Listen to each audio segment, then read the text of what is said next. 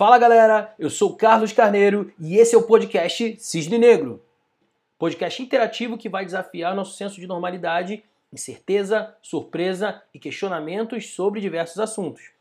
Esse é o primeiro dos dois episódios especiais introdutórios sobre o podcast, falando sobre o nome, o conceito, e o próximo vai explicar sobre aspectos do projeto, do podcast e objetivos. Então vamos lá, sobre o nome e o conceito.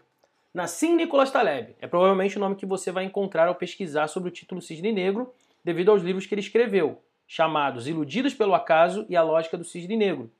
Mas bora logo definir o que, que significa cisne negro. Cisne negro se refere a eventos inesperados que possuem alto impacto e são de fácil retrospectiva. Vou deixar de lado por hora o alto impacto e a fácil retrospectiva para me aprofundar no fator imprevisibilidade, que é a base do conceito e que mais vai agregar agora. Eu estou falando aqui de coisa totalmente improvável, de extrema incerteza, de coisas realmente imprevisíveis, tá? Mas e a origem do nome? Vem de um conceito da filosofia chamado o problema da indução. O problema da indução é o seguinte: projetar uma série de eventos futuros com base no passado.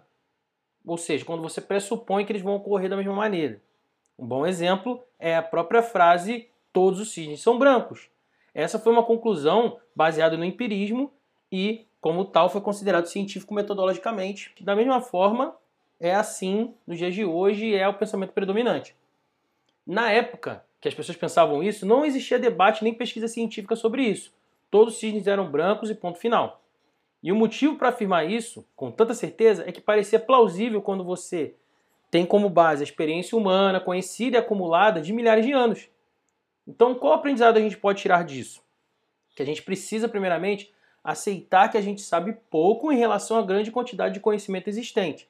Até aí tudo bem, muita gente vai concordar com isso, porque sabe que não sabe de tudo, mas começa a debater para você ver só o que acontece. Pode ser qualquer assunto. O que, que acontece é que cada pessoa vem com um discurso baseado no seu saber.